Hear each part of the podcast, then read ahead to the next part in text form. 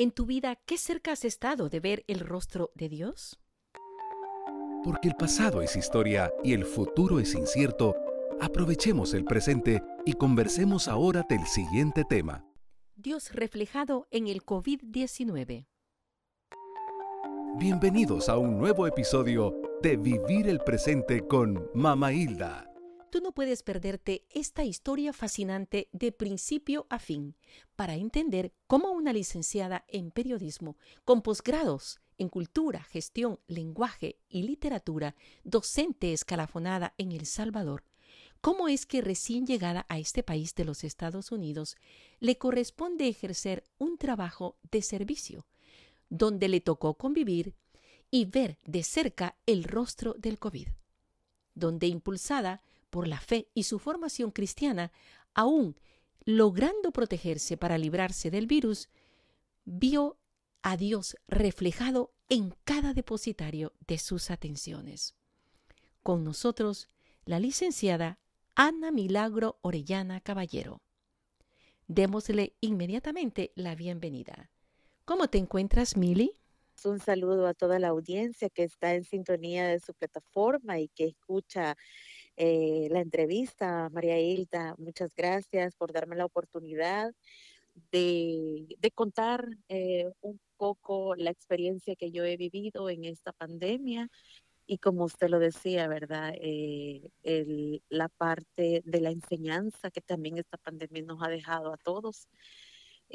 pues, ¿cómo me siento en este momento? Yo me siento bendecida porque a pesar de que ya prácticamente estamos a un año de, cumplir que se declaró pandemia, yo puedo, yo soy el testimonio de fe de que puedo decir que le conocí, he conocido el rostro del COVID, porque yo así le llamo, yo conozco el rostro del COVID, y que gracias a la misericordia de Dios estoy contando que no he sido infectada y no me he infectado porque, claro, obviamente hemos tenido las medidas de seguridad, ¿verdad? De bioseguridad, pero yo he estado prácticamente trabajando con personas que han estado contagiados y que incluso han muerto, han fallecido y hasta esta fecha su servidora puede dar ese testimonio de fe que yo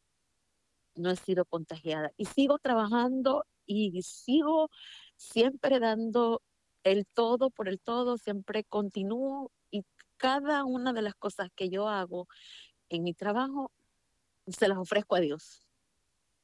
Amén, amén.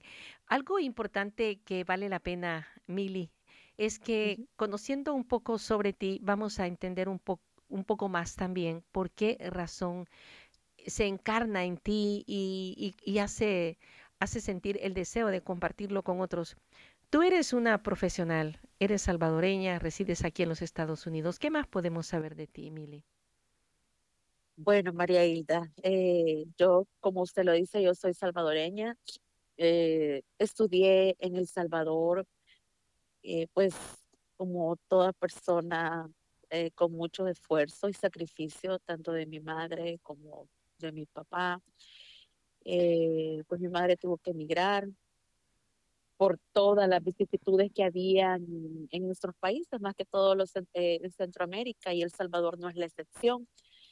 Tocó que emigrar, me tocó que quedarme sola eh, con mis hermanitos, entonces mi mamá tenía que trabajar por nosotros.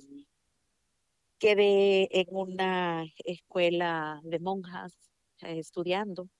Entonces, al quedar estudiando, pues la base fundamental que nos, nos daban en la escuela eh, fue una formación pues prácticamente católica con muchos principios y valores, donde cual me enseñaron eh, el servicio, uno de los valores que era el servicio hacia el prójimo.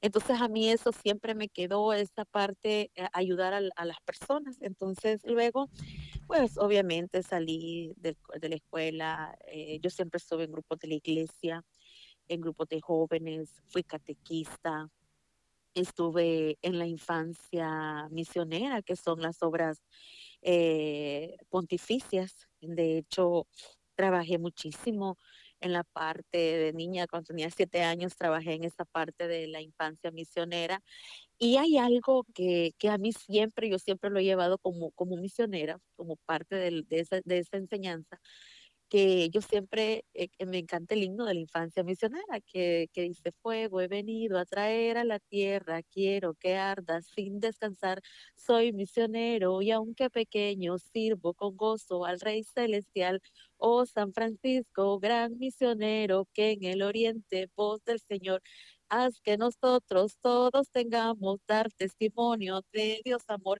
Entonces, esa parte que se, que se inculcó tanto en mi niñez, yo siempre la he llevado conmigo. Y aunque no esté en los grupos de la iglesia, aunque no esté ah, como lo estaba antes, más activa, yo siempre he estado en, es- en, en esa función. Entonces, el servicio al prójimo, ayudar al más necesitado. Luego, pues me dediqué ya a, a estudiar una carrera universitaria, estudié la licenciatura en periodismo, obviamente trabajé, eh, ejercí el periodismo, eh, trabajé en el área de eh, coordinación de comunicaciones, eh, era encargada de prensa, de, trabajaba con una plataforma de médicos muy fuerte, que era el Colegio Médico del Salvador. Bueno, y luego trabajé dando clases, como se lo decía, en la Universidad de El Salvador, con adolescentes, personas, ahí es un, un híbrido de edades, porque van adolescentes, adultos, e- es un híbrido y luego trabajaba con niños de, pues, como usted ya lo, había- lo dijo anteriormente, yo soy maestra escalafonada y por mi carrera, que es periodismo, mi escalafón está en lenguaje y literatura. Entonces, que me da la opción para poder enseñar la materia de lenguaje y literatura, este, y la enseñanza de, de, de inicial, del habla, ¿verdad? Entonces, trabajé con niños de kinder, niños, también con personas especiales, niños especiales, en diversas eh, de de ¿verdad? Entonces, luego, a raíz de eso, pues ya mis papeles estaban por, por salirme. Mi mamá, pues me emigra acá a Estados Unidos, acá a Los Ángeles. Vengo a un mundo nuevo, a, a otra cultura, a otro híbrido y a otra, a otra área donde, eh, a lo desconocido, a empezar y a pasar la página de cero, ¿verdad? Entonces, donde todos, yo puedo decir, tuve el privilegio que con las pobrezas y con las carencias, eh, tuve el privilegio de poder salir graduada de, la universidad con pobreza y todo, pero tengo, tuve ese privilegio que todas las personas eh, añoran y quieren tener. Entonces, Y además de eso, eh, hiciste unos posgrados, aprovechaste bien tu tiempo. Y yo aproveché tanto el tiempo porque veía, veía a mi mamá y siempre, yo siempre he estado con la causa de los migrantes. Y yo siempre digo, yo quisiera trabajar, ejercer mi, mi, mi carrera eh, en el área de los migrantes, la comunicación, pero con el área de migrantes, porque yo vengo de una madre migrante. Y gracias a una mujer migrante, yo puedo estar aquí este día hablando con usted, María Hilda. Así Yo es, puedo sí. estar aquí dándole gracias a Dios que yo puedo eh, tener un trabajo y poder eh, ejer- este, trabajar para ella, porque igual esta sí, pandemia pues dejó a todos y de la casa la única que trabajaba pues era yo. He ujú, sido yo la que, hasta en eso yo le doy gracias a Dios porque los 12 meses eh, de pandemia, en estos dos, de todo el año, desde de, de, de- de marzo hasta la fecha, yo no he dejado de trabajar. así, Y eso amén, sí, también, eso es una bendición que yo le doy. Gracias, gracias y gracias a Dios todos los días, porque se han perdido millones de trabajo en el mundo, exacto, sí. millones de Incluyendo el de tu madre y el de tu hermano. exactamente, entonces Ujú, yo decía, Dios mío, eh, y uno dice, ¿qué quiere? Hubo un momento, Mariel, en el que yo dije, ¿qué, qué quieres de mí, Señor? ¿Qué quieres de mí? Porque creo que todo, todos, no sé si solo yo me he hecho la pregunta, todos nos hemos preguntado, Señor, ¿qué quieres? ¿Qué quieres de la humanidad? Sí, así es. Porque Claro. tanto muerto, o sea, yo puedo entender una enfermedad como el cáncer y que es una enfermedad, una patología que paulatinamente el ser humano va sufriendo, pero tanta enfermedad que en, en cuestión de días se Sí. lleva, se ha llevado a millones, a millones, a unos los ha dejado quebrantados. O sea, es una pandemia que ha dejado lacerados y que aún, aún que ha dejado los corazones lacerados, es una pandemia que trae efectos post pandemia, porque después de, esto van a haber muchas personas que van a quedar con problemas de salud mental graves. Entonces todos, todos, yo no digo que no solo todos necesitamos, vamos a necesitar atención psicológica, todos. Y un psicólogo no, es porque exactamente, y un psicólogo no es porque yo muchas personas tienen mal el concepto de que el psicólogo es porque yo estoy loco o porque yo no, no, no, no, este, estoy, tengo problemas mentales. No, un psicólogo es una persona con la que usted descarga sus emociones, ya sea para lograr estabilidad. Mental, estabilidad mental, porque la, la, salud mental es tan importante que muchos la dejamos, eh, no, no, le tomamos atención.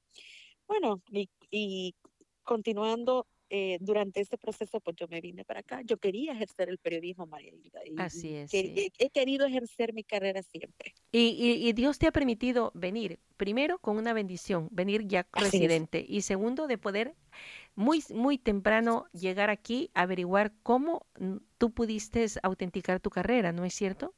Sí, así es. Y lo logré, gracias a Dios, hasta que investigué y llegué al, al, al fondo. Al, fondo.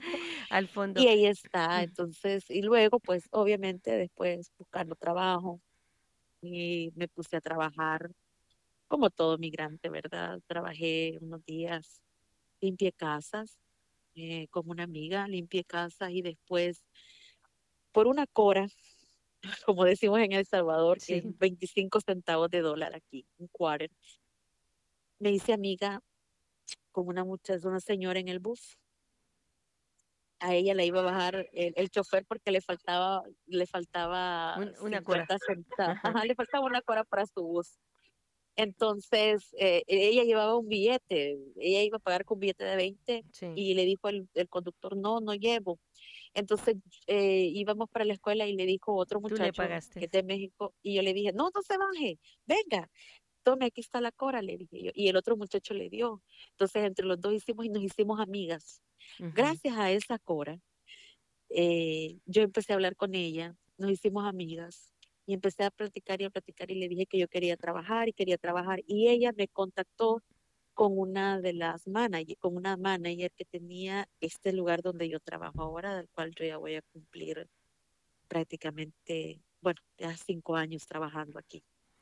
Gracias a esa Cora, pues estoy donde estoy y he vivido lo que yo tengo tanto que contarle y agradecerle a Dios porque he conocido personas muy buenas, muy lindas y también he visto la maldad en todos sus aspectos, de todo, pero de todo. Sí. E, es un lugar de atención a adultos, ¿verdad? Personas mayores. Sí, es un lugar de atención a personas mayores. Es un lugar donde las personas mayores que están ahí tienen eh, problemas mentales. No son personas que tengan sus cinco sentidos bien, sino que tienen problemas mentales, pero son seres humanos. Son personas como todos y se tratan así, tal cual son, seres humanos.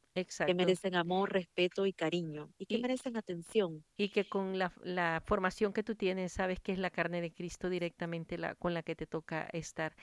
Eh, esto antes de la pandemia tenía una manera de ser y con la pandemia se, se, incrementó el riesgo porque son de, eh, pues personas de alto riesgo.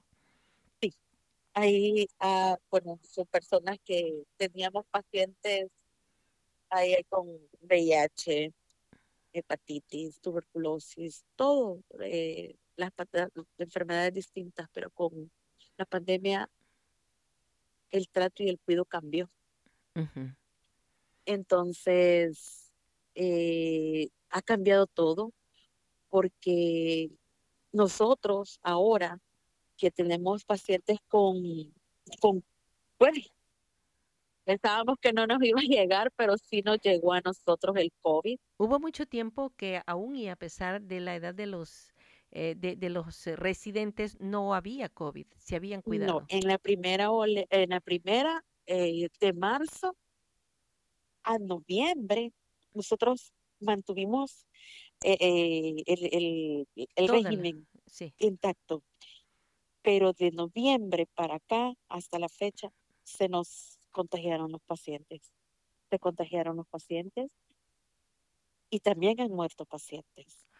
Han muerto y, y o sea, es prácticamente doloroso porque el convivir con el COVID ha sido una experiencia de vida y una experiencia de fe. Así ¿Y es. por qué digo que una experiencia de vida? Digo una experiencia de vida porque nadie esperaba esto, María Elsa, nadie. Nadie, por supuesto. Nadie nos Sí, esperábamos que el mundo sí, nos cambiara de, un de la noche a la mañana. Ujú. Entonces la vida nos cambió, la manera de pensar ha cambiado y todo, los hábitos, Los los hábitos hábitos, el riesgo, la incomodidad para, para tú este, protegerte y estar dentro de las actividades diarias, ¿verdad? En, en medio de, de cada uno de este grupo de personas.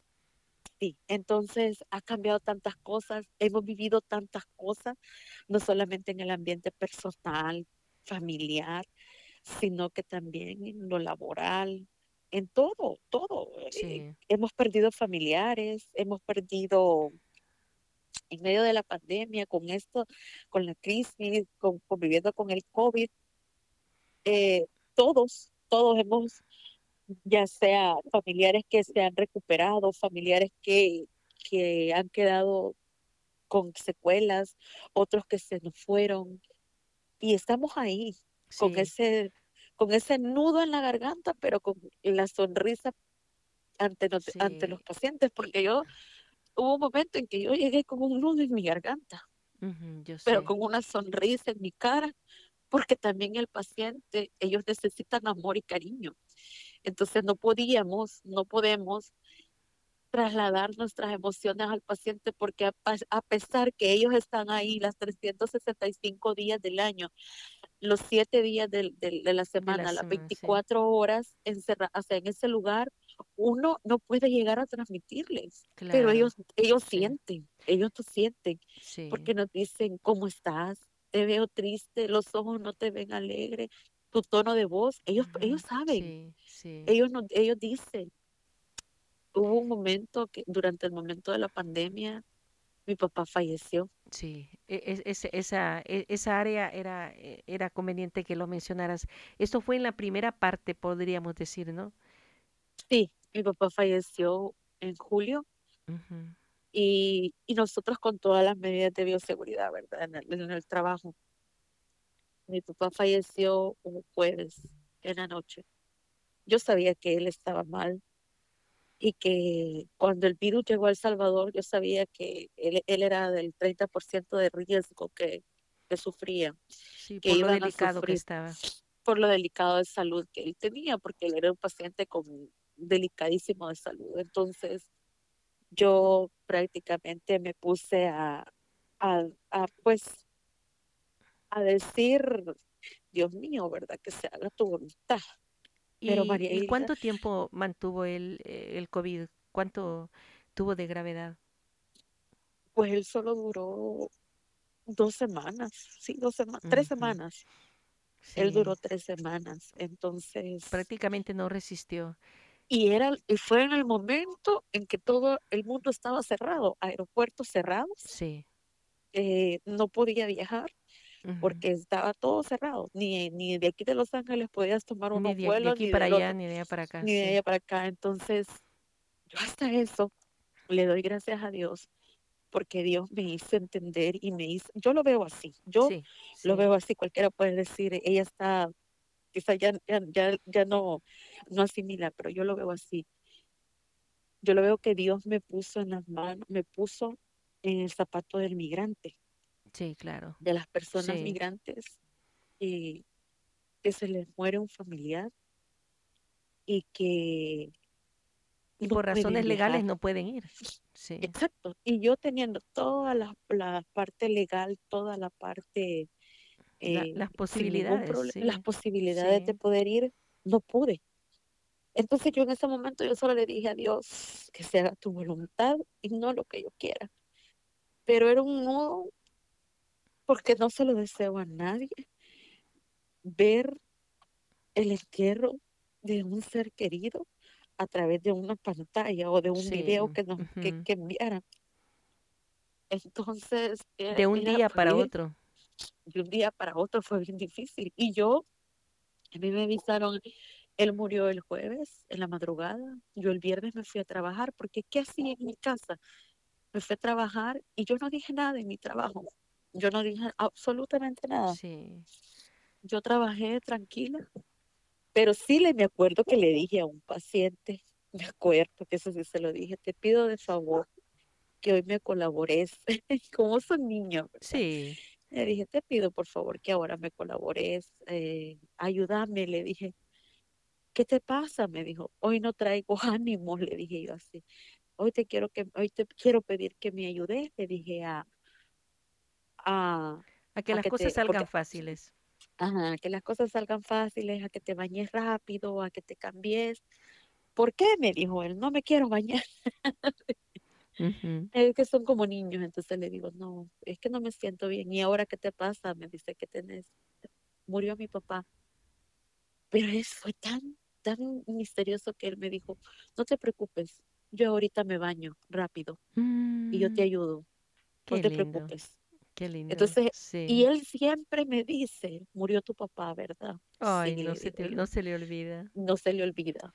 Pero él me dice, pero está ahí arriba, me dice, me señala el cielo. Qué bello. Sí, es, es Sí. mi ángel y tu ángel, le digo yo. Entonces, este, pues nada, él, él, él así, y después él como que le contó a los demás y todos me llegaban a abrazar y me daban el pésame. Ay, qué compasivos. Sí, Sí. entonces ellos me, me llegaban a abrazar y me decían, oh, murió tu papá, lo siento mucho, Mili, lo siento, y lo siento, y lo siento. Yo, gracias, Sí. Son, son gracias. como niños, pero son sensibles. Y son- es el amor puro, El amor amor puro, puro. exacto, sí. Lo que Entonces, tú, lo que tú necesitabas en ese momento. exacto. Entonces eso me reconfortó y continué trabajando, continué trabajando y continué trabajando y continué trabajando. Y yo dije, bueno, que se haga la voluntad de Dios. Ya cuando llegó, nos tocó el virus a nosotros ya, en el que el 50% de los empleados se habían contagiado ya, eso era Mm, bastante. El, el personal se redujo. sí, me tocó que lavar baños, me tocó que servir comida en cuartos, me tocó, eh, bueno, me tocó el triple de todo De lo que los trabajo, compañeros de sí. trabajo, porque quien, quien hacía la limpieza no estaba, estaba enfermo, quien repartía la comida, eh, pues porque Mm, se cambió todo el protocolo de, de, Sí, de- de sí, comida, ya, no- ya los pacientes ya no comían en su, en su área de, en el área del comedor, No sino que habían áreas que comer comunitarias, sino no, en sus tienen que, tenían que comer en sus habitaciones, pero había que llevarles la comida porque a veces eran cosas calientes, eran cosas, Sí, y el contenedores, y ellos, a veces ellos tiemblan demasiado, ellos no se les puede llevar, no pueden agarrar sus cosas con las manos, hay que, hay, hay que ayudarlos, entonces Más delicado todavía. más delicado Sí. todavía, y, y de ahí pues me tocó, me tocó María Hilda ver a un paciente con 105 grados de COVID, de Ujú. De temperatura temperatura ya. Muy, muy por el. COVID Sí. y tomarle la temperatura porque no había nadie más que lo hiciera. Aunque el protocolo COVID diga no puede ir un negativo con un positivo porque es sí, prohibido, sí. pero había que hacerlo, había que darle el agua. Claro. Había que pues auxiliarlo. Y, y, en, y en el nombre de Dios tú tú hi- tuviste que yo, yo hacer. solo me acuerdo que, que me puse el traje de protección, el traje PP, PP que es un traje eh, para proteger, y yo solamente me acuerdo que le dije, le dije a Dios, me encomendé al Santísimo Sacramento y le dije, Señor, que se haga tu voluntad, protégeme desde la coronilla hasta mis pies. Te pido de todo corazón, Señor, que me protejas. Me encomendé al Santísimo Sacramento y entré y le di agua al paciente y le di las pastillas para que se le bajaran, porque el paciente no respondía. Ya estaba bastante delicado. Yo pensé que se iba a morir, Ajá. Entonces, porque no respondía y, y cuando yo le puse eh, el, el- el- el termómetro para tomarle la temperatura, él con el, el aliento, cuando él abrió su boca y me habló, eh, que me quemaba el guante. Sentí y que tenía doble guante, doble protector de guante. Y sentí lo caliente. Era demasiado fuerte. Traspasó. Ahí yo conocí el rostro de COVID. Y ahí conocí también el rostro de Dios. Sí. Porque yo le dije, Señor, ¿a quién voy a ver? Es tu rostro. Pero como ser humano tuve miedo. Lo acepto. Tuve miedo porque soy un ser humano. Pero después Dios como que me hizo recapacitar en ese mismo instante, pero fue micras de segundo, en fe, hacer fe, la fe. Entonces yo, yo dije que se haga la voluntad de Dios. Ese día, bueno, mi mamá puede contar también que yo cuando estaba quebrantaste. Sí, era difícil. Yo vine llorando, yo vine llorando. Yo aún recuerdo bien que yo vine llorando y yo dije, mamá, porque tener contacto con una persona con coronavirus, eso es, todos lo sabemos que ya, ya es riesgo. Y yo le dije, mamá, a partir de aquí tengo que contar los 14 días que no me contagiara. Sí, claro. Y, a tener cuidado con ellos, tener precaución.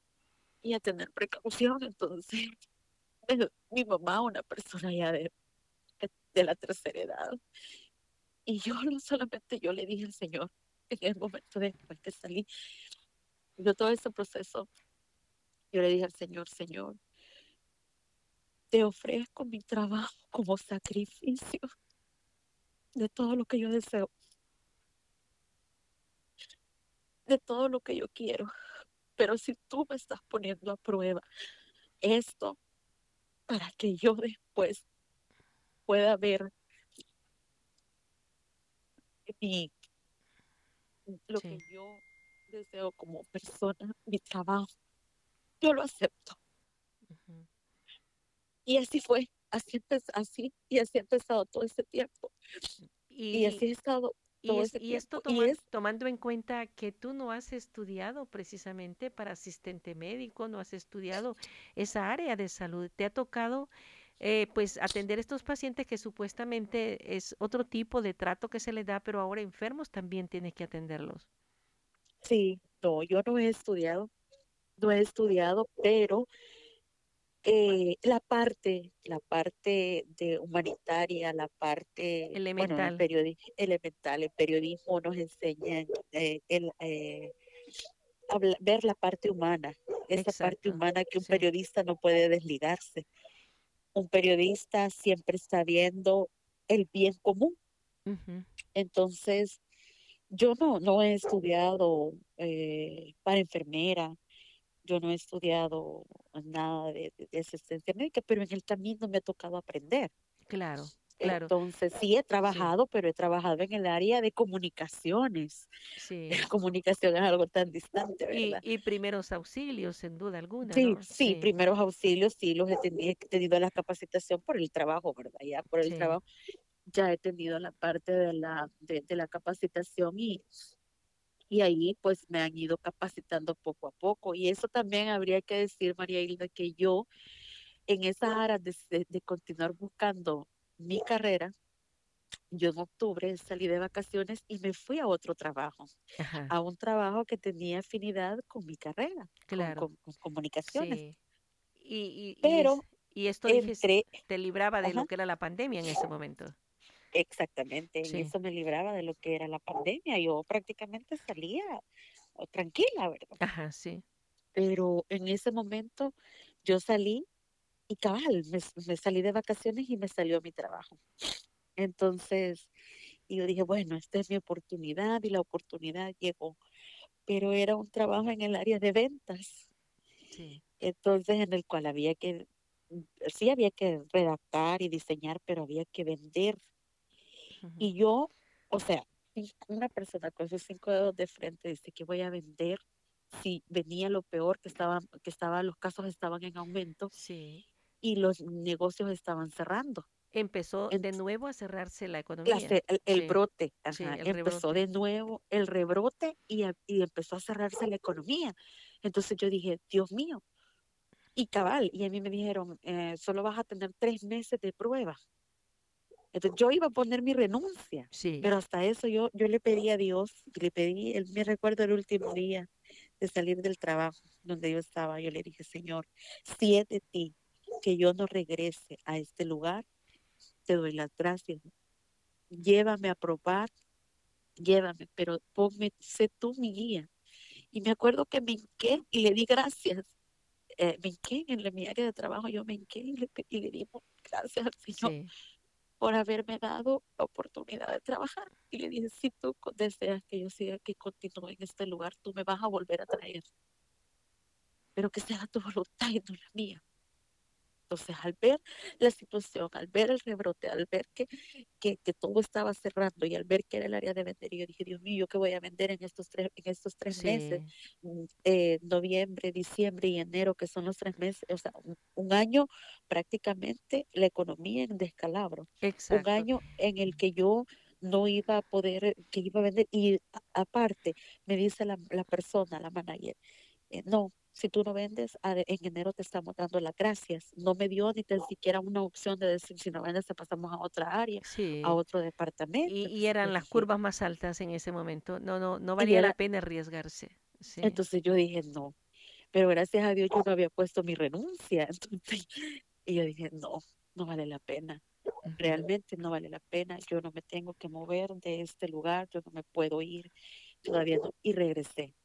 Regresé prácticamente el 2 de noviembre. Todo estaba, seguía igual. Sí. Del 28 de noviembre para acá, nosotros estamos infectados. Entonces, ahí es donde yo digo, y yo me puse, me o sea, estábamos con COVID y yo, yo le digo, el, el rostro del COVID en crisis emocionales, en Sí. crisis totalmente otra, Pero, otro, otro, pero un COVID que lo vistes, pero que no te, no lo viviste en carne propia, gracias a Dios. gracias a Dios, no María Hilda, porque para la gloria y gracias al Señor yo llegué hasta donde ya empezaron a ponernos la vacuna. Entonces yo dije, y yo le dije al Señor, y yo me puse y le dije al Señor, hubo un día en que yo venía, pero destrozada, yo venía, o sea, yo en las mañanas yo me levantaba y lloraba, le decía a mi mamá, no quiero ir, no Sentías ir, temor, sí. sí, como ser humano. Pero mi mamá es una mujer de fe, una mujer que me ha enseñado mucho. Y mi mamá me dijo, hija, mata más el miedo. El miedo está matando a la gente. Sí. La fe, Una mujer muy no valiente. Sí, Sí. entonces, y me dijo, que no te quebrante. La fe, tener fe, hija, me dijo. Dios está con vos, Dios está con nosotros. Y yo me levanté ese día y yo dije, sí, tiene razón. En el nombre de Dios, que Dios me cubre, mamá. Entonces yo, yo puedo decir, María Hilda, que yo soy un testimonio de fe y de misericordia de Dios, porque a pesar de tanta gente que se ha contagiado y que yo he tenido contacto con el, con, con personas con COVID, Contagiadas, sí. a mí me han hecho más de 10 pruebas PCR de test eh, de, de, de, de hisopado nasal, pruebas de COVID, de test de COVID, y todas mis pruebas sali- salieron negativas. Alabado sea Dios. Qué bueno. Entonces yo ahí yo le dije, Señor, Señor, yo hice un pacto con Él. Y le dije, Señor, yo te voy a servir hasta donde yo pueda servirte con esta gente, hasta donde se termine esto. Y te lo ofrezco como sacrificio, te lo pongo a tus pies y cúbreme con tu sangre. Y así he continuado. Y yo digo, hasta que llegué a la primera, a la, a la primera dosis de la vacuna, ya el martes me ponen mi segunda dosis. Entonces yo dije, bueno, por lo menos me dicen a mí, mis compañeras, por lo menos eh, ya te vas a inmunizar, ya vas a estar. El que, te, el que le pongan la vacuna no significa que no le va a dar el COVID. Sí, siempre hay que sí tener la puede dar, precaución. pero sí. en menos, en men- en menos, eh, Menos eh, escala. es, menos, es más, es más, es, leve, no así de fuerte como ha llegado el virus. Y obviamente todos los cuerpos son diferentes. ¿verdad? Y Pues- dependerá del sistema inmunológico de cada persona. claro. Entonces, yo yo dije, yo, Dios mío, incluso hasta con la Virgen, y yo le dije, Virgen, yo soy muy devota de la Virgen de Guadalupe, y le dije a la Virgen, le he dicho a la Virgen que me cubriera y que me dé fuerza y templanza como madre, como madre que, que me ayudara a poder soportar, bueno, infinidad de cosas, porque uno de los trabajos siempre pasa problemas de todo. Entonces, y, y yo dije, yo voy a dar mi testimonio porque esto es un testimonio de fe. En que, como todos, he tenido quebrantos de salud, quebrantos emocionales, pues también, pues soy ser humano, pero he tenido la fe y la fe siempre, aunque yo, aunque yo diga momentos en que me da el miedo, cuando viene el miedo, no es bueno porque viene del otro lado, ¿verdad? Claro, y el, miedo te debilita. Sí, Exacto, pero, pero vale la pena, eh, Mili, yo te admiro y realmente me inspira a escucharte. Sé que muchas personas también lo van a sentir porque además de ser valiente, has tenido acceso, como lo dije antes, a la carne de Cristo y ayudar a estas personas que realmente necesitan no solamente por ser mayores, por estar enfermos, sino porque también no fácilmente cualquier otro va a cuidar. E, es, de valientes y por eso valía la pena que tú expresaras eso que tienes en tu corazón, que realmente es como tu nombre mismo lo dice, es, es un milagro. Así es, un milagro. Yo siempre, María Hilda, cuando he entrado a asistir a un pacientito que lo tengo que auxiliar a que él se bañe o que alguno de ellos pues se ha quebrado, se ha caído y no puede eh, eh, pasarse, pues por lo menos eh, abrirles el champú, porque yo no soy enfermera tampoco, ¿verdad? Entonces no, no hay acceso a tocar al paciente, porque eso también aquí no es ni permitido, pero por lo, porque hay ciertas, hay ciertos cánones o reglas, entonces, pero por lo menos con pasarle su ropa, elegirle su, sus zapatos, ponerle el zapato, eh, poner, pues darle la blusa eh, o el pantalón, auxiliarlo, auxiliarlo prácticamente en cada cosa. Yo siempre decía, yo siempre he dicho que es el rostro de Dios y yo le digo, Señor, yo te entiendo a ti. Yo no entiendo a nadie más, más que no seas tú.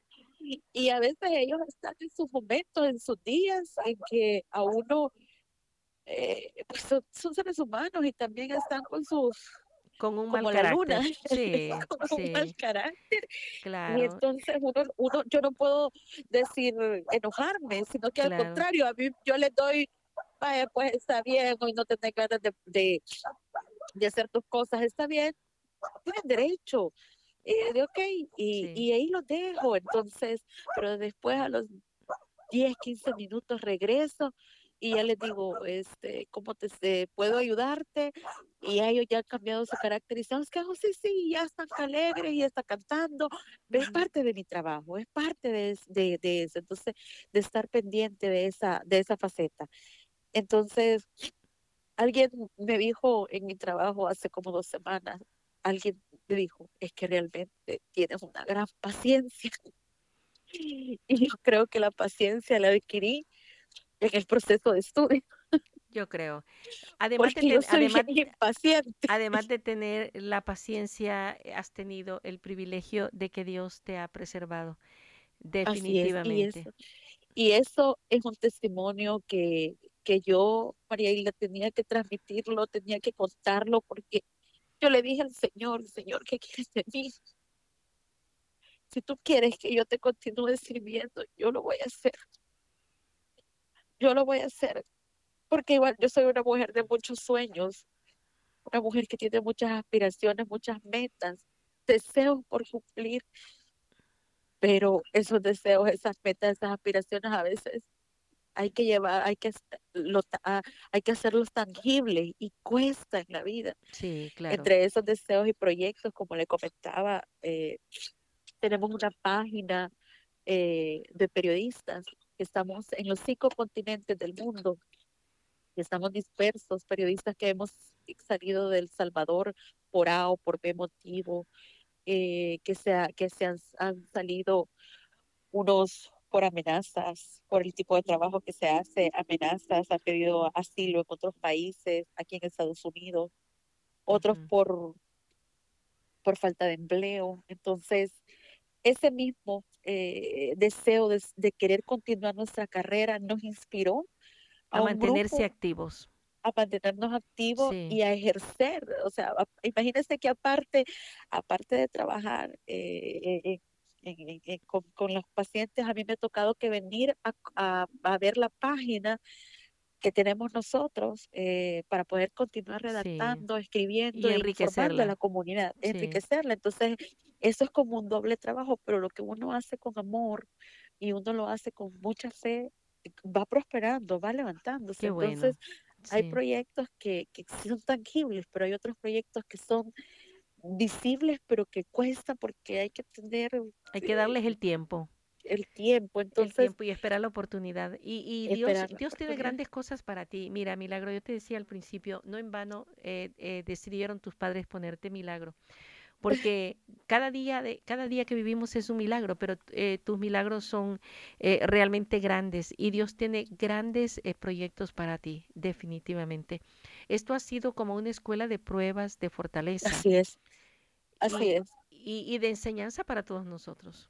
Yo, yo siento por él de que a mí, yo en la vida he tenido muchos, como todos, tenemos altos y bajos, pero esto que la pandemia me pusiera en este lugar, yo a veces le digo, que no sé por qué Dios me puso aquí. No sé por qué Dios me puso en este lugar. Pero después de eso llegué a comprender y a entender que Dios me puso en este lugar para formar más mi carácter. Yo tengo un carácter, el cual he ido formando con el tiempo, pero en esta parte, formar más el carácter para parecer siempre con el prójimo y como que Dios nos tocó, la pandemia nos ha tocado a todos, pero también nos ha tocado espiritualmente, porque yo le digo a, a, una, yo le decía a mi grupo de colegas periodistas, si la gente con esta pandemia no recapacitó, no reflexionó, no analizó lo que en, en este momento la pandemia nos dio y no agarró los valores que nos quiso dejar, no hicimos nada en esta pandemia y vamos a continuar con lo como veníamos. No, hicimos nada. Esta pandemia nos ha enseñado a todos muchas cosas. Así es. No eh, solamente aparte del valor de la vida, el valor de la familia, el valor de la amistad, el valor de desprenderse de lo material, porque lo material no es nada Exacto, puede quedarse de un día para otro. De un día para otro. Y el valor de la salud. Si la gente no tiene estas cinco cosas, porque yo creo que en esta pandemia, ayer yo lo hablaba con ellos y les decía, en esta pandemia la gente tiene que haber entendido que se tiene que cuidar la salud, porque la salud es lo más importante. Tener salud en esta pandemia es tenerlo, tener básicamente eh, eh, la salud ha, sido lo, lo, básico. Como dice el Papa Francisco, nos ha dejado al descubierto la debilidad, las debilidades, debilidades. De, del ser humano, de, de, la humanidad en general, y que no le hemos dado prioridad. ¿Cuántas veces eh, los países han, han tenido el mayor porcentaje de su presupuesto para el armamento, ah, para el área militar? Y si y u otras áreas que no son prioridad. Ahora nos hemos dado cuenta que donde hay debilidad, donde hace falta tanta, tanto es en la salud para en la salud a los, exactamente a los y también la, la exacto la parte yo creo que a los gobernantes a los gobernantes les tiene que quedar bien claro que que de sus países donde tienen que invertir para que haya una buena producción y desarrollo y una buena economía en el área de salud, porque si usted no tiene personas saludables, va a pasar esto, lo que está pasando. Y la educación. la economía y la educación. Exactamente. Tiene que, los pueblos los pueblos con desarrollo son todos aquellos, no el que tenga la mejor, la mejor inteligencia o la mejor científico, es aquel que trabaja para tener científicos y cómo lo hace con la educación Exacto, y con, la, salud. Así es, que son los que ahorita nos están dando la salvación, pues nos están Exactamente, entonces y luego otra cosa que, que sí hay que, hay que ser salvedad también a lo que el Papa dice, la solidaridad eh, con el hermano. Sí. nos ha dejado esa parte de ser solidarios unos con los otros. Yo ayer les decía, miren, no vale la pena estar discutiendo y peleándose con el hermano, con otro, por, por tonteras. O sea, como decimos nosotros los salvadoreños, por cosas mínimas y pequeñas. Creo que la pandemia sí ha llegado el momento para, o sea, para las asperezas o por, por decir, para limar todo aquello que, que nos laceraba los corazones contra, contra la misma familia, porque en la misma familia a veces hay tanto que no se llevan, que es que yo no le hablo a fulanito. Demasiada indiferencia, sí.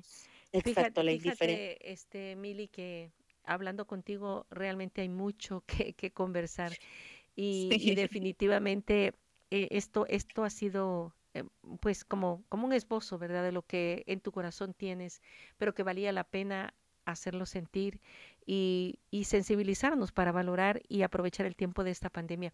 Yo quisiera que no concluyéramos, sino antes hacer una breve oración de tu parte, porque tienes mucho que decirnos y decirle a Dios en este momento y, y vale la pena. ¿Qué te parece? Sí, así es. Yo hago la oración, María Hilda, y como usted dice, tengo mucho que decirle a Dios. Agradezcamos a Dios por la inversión de este tiempo presente y por los frutos que de Él vamos a obtener. Señor Jesús, vengo esta tarde ante ti, Padre Santo, a darte las gracias infinitas, el agradecimiento total, porque tú, Señor, me tienes sana hasta este día, Padre Santo.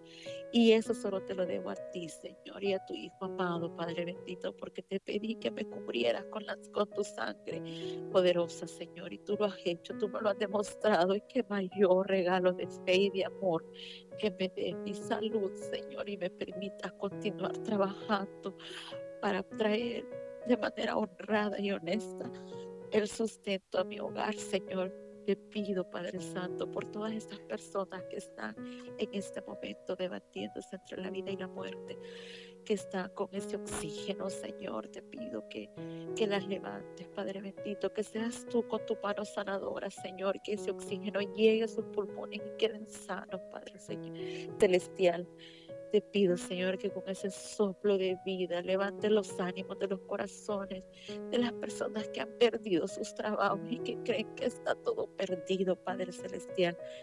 No está perdido nada, Señor, porque mientras tenga vida, hay esperanza. Y mientras hay esperanza, Señor, que no les mueva su fe, Padre Santo. Te pido por todos esos corazones que tienen ese amor, esa fe lacerada de odio, de rencor, Señor, con sus hermanos. Te pido por las parejas, por las familias, por esos esposos que están discutiendo, Señor, por lo económico. Hazles entender, Padre Santo, que lo económico, si bien es cierto, es una base, pero que dos cabezas que tú uniste, que tú enlazaste, es porque van a pensar y van a van a salir adelante por sus hijos o sus hijas, Señor. Te pido por todas esas personas que siempre andan en la vida, Señor sembrando la cizaña y el odio, Padre Santo. Te pido para que siembres amor en esos corazones lacerados, Señor. Te pido para que amarres la lengua de la gente, Señor, que tienen esa manera de pensar y de andar hablando lo que no es, Señor. Te pido que en esta pandemia esas lenguas queden tranquilas y queden dóciles de hablar de ti, Padre Santo. Te pido por cada uno de mis compañeros, por todos esos enfermeros, por todas esas enfermeras que están en los hospitales, están sin dormir, que están haciendo turnos completos de 48, 72 horas, Señor, a esos médicos. Te pido, Señor, para que toda la humanidad, Padre Santo, todo el mundo se arrodille ante ti, Señor, y pidamos perdón. Nos arrodillemos ante ti, Señor, y pidamos perdón por todo lo que te hemos ofendido, Padre Santo. Te pido por todas esas madres solteras que luchan día a día por sacar adelante a sus hijos. Al igual te pido por esos padres irresponsables que toquen los corazones para que se le doblegue su mano y su corazón y ayuden a sus hijos, que no lo hagan por sus mujeres, que lo hagan por sus hijos, Señor, porque son su sangre y la sangre de uno no puede quedar regada ni dispersa, Padre Santo. Te pido, Señor, por los migrantes, por esos 11 millones de migrantes que están esperando su residencia, por esos 11 millones de migrantes que están en el limbo, por todos los tepecianos, Señor, te pido y te los pongo en tus manos, Padre Santo, para que seas tú, Señor, el que doblegues los corazones de los congresistas y les pueda dar un alivio a estas personas, Señor, que no estén en ese limbo migrante, en ese limbo de estatus migratorio, Señor. Te pido por las personas que no tienen, no aspiran ni a un documento, Señor. Te pido para que los protejas, los ayudes, porque el primer migrante del mundo, Padre Santo, ha sido tú. ¿Y quién más que tú, Señor, para entender lo que todos tus hijos migrantes te piden? Señor Jesús, todas estas peticiones te las pongo al igual como pedirte por la paz en el mundo, porque allá en los pueblos, Señor, donde hay tanto polarización política, Padre Santo, seas tú, Señor, el que pongan dóciles a los mandatarios, que vean que en esta pandemia no necesitamos más pleitos, ya no necesitamos más división, Señor. Necesitamos unidad para poder salir adelante, porque los países, Señor, quedarán tan lacerados después de esto. Te pido, Señor, para que pares esto también, para el virus, Señor. Sé tú, Padre Santo, tú sabes hasta dónde lo vas a llevar, Señor. Si esto ha sido una cosa sacudida mundial por todo lo que te hemos ofendido, Señor, aceptamos todo, Señor, pero también, Señor, compadece de nosotros que hemos sufrido tanto. Solo tú, Señor, sabes y conoces los corazones, Padre bendito y amado. Todo esto, Señor, te lo pido en el nombre de tu Hijo amado. Amén, amén y amén conociendo y aprendiendo más de nuestros invitados. Para comentarios, para conocer o utilizar los servicios de nuestra invitada, licenciada Milagro Orellana, escríbele directamente a su correo alcalá291 hotmail.com o llámale directamente al 323-568-9565. Hasta la próxima. Te invitamos a nuestro siguiente episodio, del cual juntos podemos aprender. Preguntas, comentarios o sugerencias al correo vivirelpresente arroba mamailda.com.